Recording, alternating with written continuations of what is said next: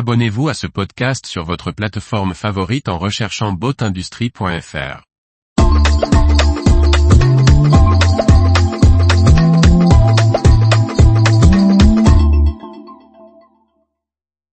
Équipage de la Grande Plaisance, santé mentale et harcèlement au cœur des préoccupations. Par Briag Merlet. Le rapport de l'ONG ISWAN, à l'origine de la hotline Yacht Crew Help souligne l'importance des problématiques liées à la santé mentale des équipages dans la Grande Plaisance, avec notamment des risques importants de harcèlement sexuel et de discrimination pour les femmes marins. L'association ISWAN ou International Seafarers Welfare and Assistance Network, ONG œuvrant en faveur des marins professionnels a lancé en novembre 2020 un service téléphonique de soutien aux équipages.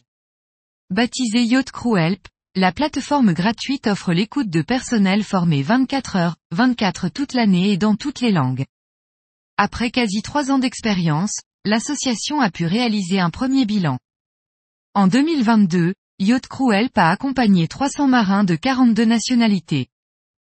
Si les appels sont pour la plupart liés à des problèmes contractuels, le plus souvent pour des salaires non payés, qui représentent 12,1% des appels, la santé mentale est un des aspects préoccupants pour l'association. Le sujet revenait pour 16,6% des marins appelants, et 19,1% chez les femmes marins.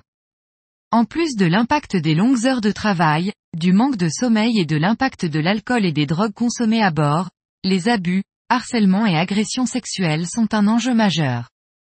Parmi les marins appelant pour des problèmes de santé mentale, près d'un quart étaient concernés par une forme d'abus.